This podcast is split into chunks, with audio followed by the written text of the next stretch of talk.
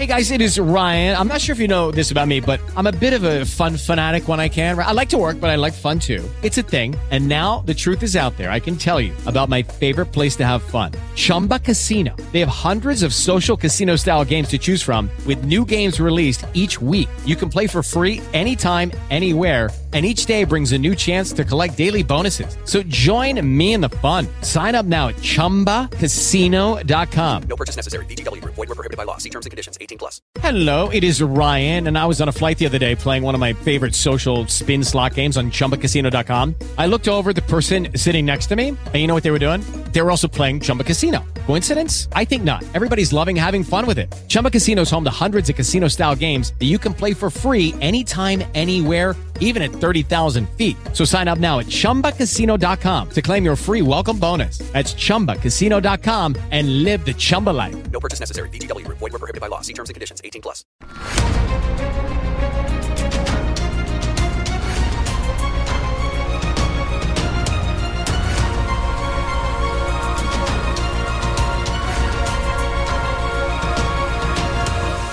Muy buenos días, muy buenas tardes, muy buenas noches y muy bienvenidos todos los oyentes, aficionados y amigos del programa La Voz. La Voz comienza ahora un nuevo crowdfunding para su décima temporada, la que corresponde a 2023-2024. Lo hace además en unos tiempos en que la libertad está más amenazada que nunca en España, en Hispanoamérica y en el resto del mundo. Una vez más, como en las temporadas anteriores, está en manos de ustedes que la voz deje de emitirse o que por el contrario continúe sus tareas cotidianas. Debido a la crisis económica, al cambio del dólar en relación con el euro y sobre todo a la censura persistente de este programa en las redes con su correspondiente desmonetarización, en esta décima temporada nos vemos obligados a aumentar el objetivo del crowdfunding hasta la cifra de 150 mil dólares.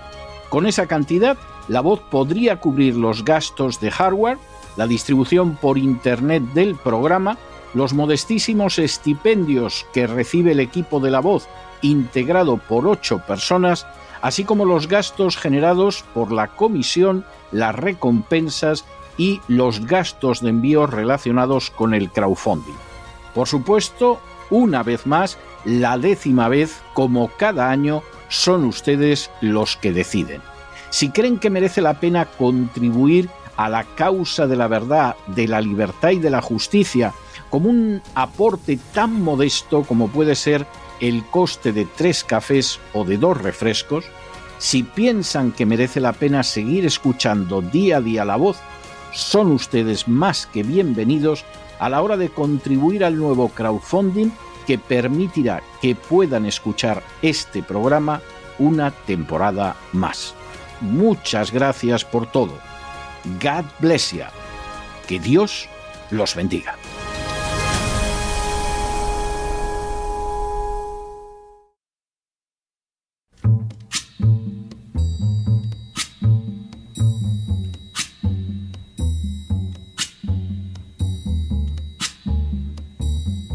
La voz con César Vidal, desde el exilio.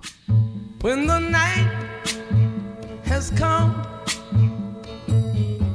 and the land is dark and the moon is the only light we'll see. No, I won't be afraid. Oh, I won't be afraid just as long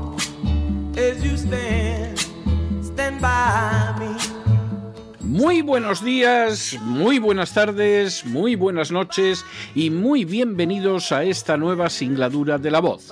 Soy César Vidal, hoy es el martes 13 de junio de 2023 y me dirijo a los hispanoparlantes de ambos hemisferios, a los situados a uno y otro lado del Atlántico y como siempre lo hago desde el exilio. Corría el año 1621 cuando terminó de escribirse una obra cuya redacción había ocupado más de década y media. Conocida con el título genérico de Los Sueños, su autor, un madrileño llamado Francisco de Quevedo y Villegas, describía mediante el recurso de la incursión en lo onírico a una sociedad en avanzado proceso de decadencia. España a la sazón era todavía un imperio, y apenas comenzada la guerra de los 30 años podía seguir jactándose de ser la primera potencia europea y con ello del mundo.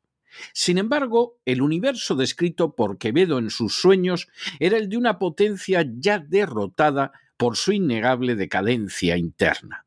La administración de justicia era todo menos administración de justicia. El soborno estaba a la orden del día. Las instituciones resultaban lentas e ineficaces. Los políticos no buscaban defender los intereses nacionales sino los suyos propios, y el pueblo demostraba su decadencia moral en la codicia que afectaba a cualquiera, en la indescriptible inmoralidad de los clérigos y en la desvergüenza de las mujeres. En apariencia, el imperio era sólido, poderoso y rico, pero en la práctica, aunque se describiera en términos jocosos y literariamente brillantes, la realidad era que estaba corroído por dentro y tarde o temprano solo cabía esperar que ese conjunto de podedumbre se desplomara. Quevedo no se equivocó en su descripción. Cuando concluyó sus sueños, a España le quedaba poco más de dos décadas para pasar de ser un poder hegemónico a uno de segundo orden, y jamás volvería a recuperarse.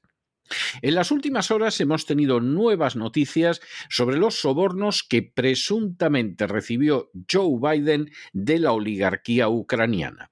Sin ánimo de ser exhaustivos, los hechos son los siguientes. Primero, el mes pasado, el Comité de Supervisión del Congreso de los Estados Unidos presentó un informe donde se detallaba la existencia de una serie de corporaciones creadas inmediatamente antes e inmediatamente después de la llegada de Joe Biden a la vicepresidencia y cuya finalidad era recibir pagos de empresas extranjeras. Segundo, de esas operaciones se habían lucrado distintos miembros de la familia Biden por varios millones de dólares. Tercero, la citada comisión exigió entonces al director del FBI, Ray, que entregara una copia de un documento en poder de esta institución donde supuestamente aparecen pruebas de que durante el periodo en que ocupó la vicepresidencia Joe Biden estuvo implicado en un montaje criminal de sobornos. Dicho montaje habría significado un intercambio de dinero por decisiones políticas. Cuarto, ese documento, que tenía que ser entregado el lunes de la semana pasada, solo podría ser visto por el presidente del Comité de Supervisión, James Comer, y por el representante demócrata, Jamie Raskin. Quinto, a pesar de que el miércoles de la semana anterior Ray había ofrecido llevar el documento al Capitolio en una llamada telefónica que realizó a Comer, lo cierto es que el FBI no hizo entrega del documento a la Comisión del Congreso, lo que desencadenó la advertencia de que se iniciarían acciones legales contra el director del FBI. Sexto, ante semejante perspectiva, el director del FBI acabó cediendo a mitad de la semana pasada y permitió el acceso al documento a miembros del Comité del Congreso. Séptimo, Así, a finales de la semana pasada, y en el curso de una rueda de prensa conjunta con el primer ministro británico Rishi Sunak, un periodista le espetó a Joe Biden. La congresista Nancy Mace dice que hay una prueba condenatoria en el archivo del FBI demostrando que usted vendió al país. Y a continuación le pidió un comentario. Octavo. La respuesta de Biden fue ¿Dónde está el dinero? añadiendo Estoy bromeando. Es un montón de majaderías. Noveno. El chiste de Biden no surtió efectos positivos para él y al cabo de unas horas la congresista Mace afirmaba No encontramos que vender a nuestro país sea gracioso. Pruebe que estamos equivocados entregando los registros bancarios sin redactar de usted y de su familia. El FBI no lo puede proteger para siempre. Décimo. Acto seguido, Nancy Mace mencionó el nombre de las corporaciones que la familia Biden había utilizado como empresas pantalla para recibir dinero de fondos extranjeros y añadió, y ya que lo preguntó, el dinero está en las compañías pantalla de su familia. Un décimo. En paralelo, se hizo público que un ejecutivo de Burisma Holdings, la empresa ucraniana de gas que no solo colocó en su consejo a Hunter Biden en 2014, sino que situó a Volodymyr Zelensky en la presidencia del país, había entregado 5 millones de dólares en sobornos a un Biden y otros 5 millones de dólares a otro Biden. Duodécimo. El pago del soborno a dos miembros de la familia Biden habría tenido relación con un hecho del que se jactó en público hace años el propio Joe Biden, en concreto el conseguir la destitución del fiscal Shocking que investigaba a la empresa Burisma de la que cobraba su hijo Hunter. Décimo tercero. Para lograr la destitución del fiscal, Biden, según propia confesión, bloqueó la entrega de mil millones de dólares de ayuda americana a Ucrania. Décimo cuarto. Joe Biden apoyó también la industria gasística ucraniana después de que su hijo Hunter recibiera un puesto en el Consejo de Administración de la compañía gasística ucraniana Burisma. Décimo quinto. Ayer, Chuck Grassley, senador republicano por Iowa, informó de que la fuente del FBI que había dado noticias sobre el papel de Joe Biden en un esquema de soborno, también había afirmado que un hombre de negocios ucraniano pretendía que tenía en su poder 15 grabaciones de audio de Hunter Biden y dos de Joe Biden como material de seguridad. Décimo sexto. Grassley, que realizó sus declaraciones ante el Senado, insistió en que resultaba de vital importancia que el documento se hiciera público sin redacciones innecesarias, a fin de que el pueblo americano lo pudiera ver. Décimo séptimo. La fuente del FBI que informó sobre el papel de Joe Biden en el esquema de soborno afirmó también que el oligarca ucraniano que supuestamente realizó pagos a los Biden cuenta también con grabaciones de Hunter y Joe Biden. Las grabaciones se habrían guardado como una especie de póliza de seguro por si se producían dificultades. Décimo octavo. El senador Grassley insistió en preguntar qué habían hecho el FBI y el Departamento de Justicia para investigar esta situación e insistió en que debían mostrar su trabajo porque ya no se merecen el beneficio de la duda.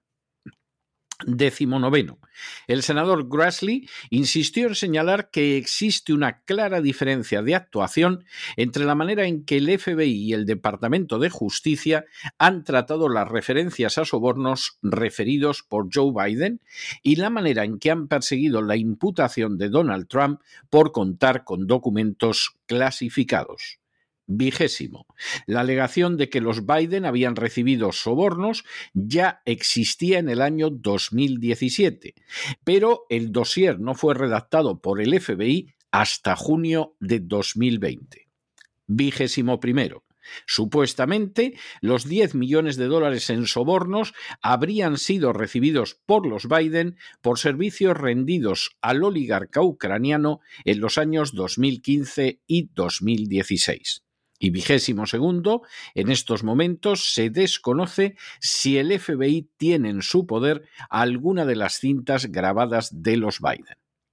La historia de los negocios del presidente Biden y de su familia se está convirtiendo casi día a día en un rosario de episodios siniestros de la política de Estados Unidos ardiente defensor de la agenda globalista y católico practicante que oye misa en los jesuitas todos los domingos, Biden parece configurarse también como un político extraordinariamente corrupto cuyos actos podrían incluso encuadrarse dentro de la alta traición.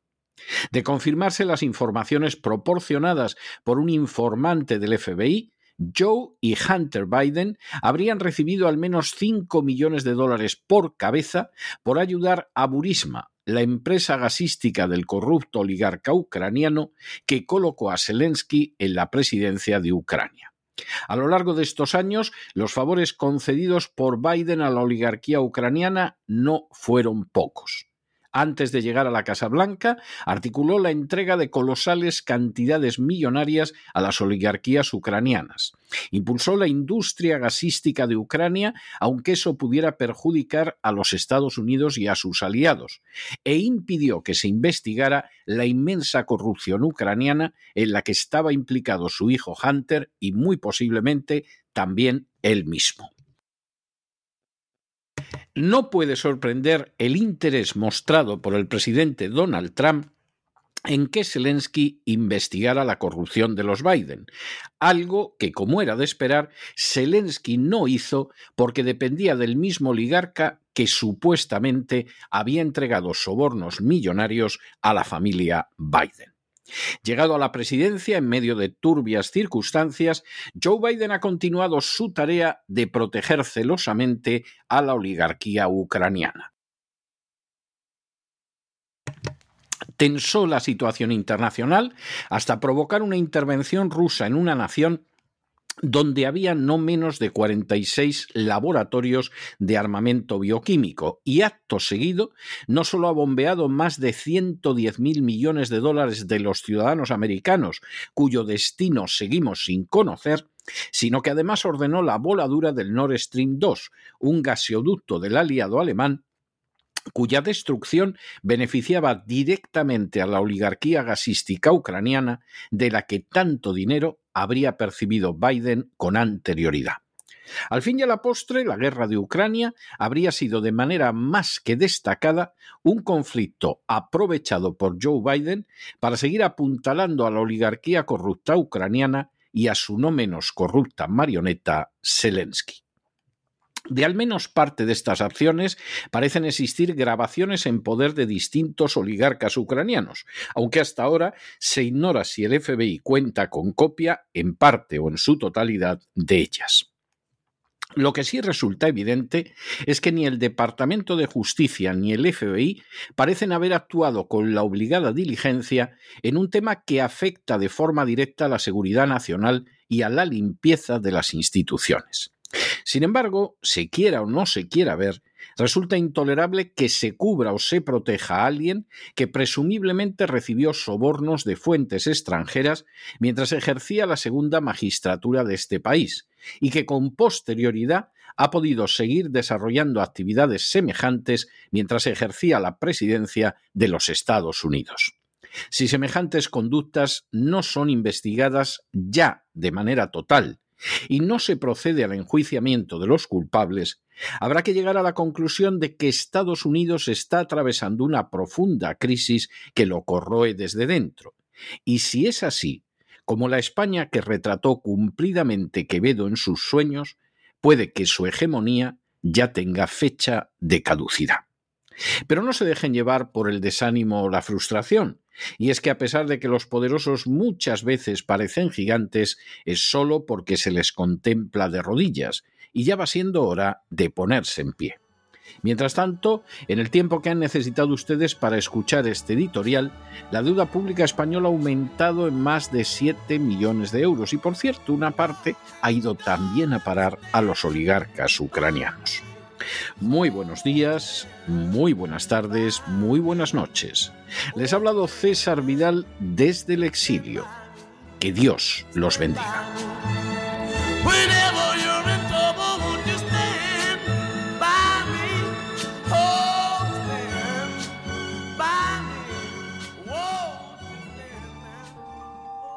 Esta sección está patrocinada por crowdfunding con el siguiente mensaje. Nuestro Señor Jesucristo, el único Dios verdadero, es misericordioso y nuestro Salvador. ¿Te preocupas por tu familia? Entonces, ¿por qué darles solo huevos ordinarios cuando pueden disfrutar de lo mejor? Eggland's Best, los únicos huevos con ese delicioso sabor fresco de granja, además de la mejor nutrición, como 6 veces más vitamina D, 10 veces más vitamina E y 25% menos de grasa saturada que los huevos regulares, además de muchos otros nutrientes importantes. Así que, dales los mejores huevos. Eggland's Best, mejor sabor, mejor nutrición, mejores huevos. ¿No te encantaría tener 100 dólares extra en tu bolsillo? Haz que un experto bilingüe de TurboTax declare tus impuestos para el 31 de marzo y obtén 100 dólares de vuelta al instante.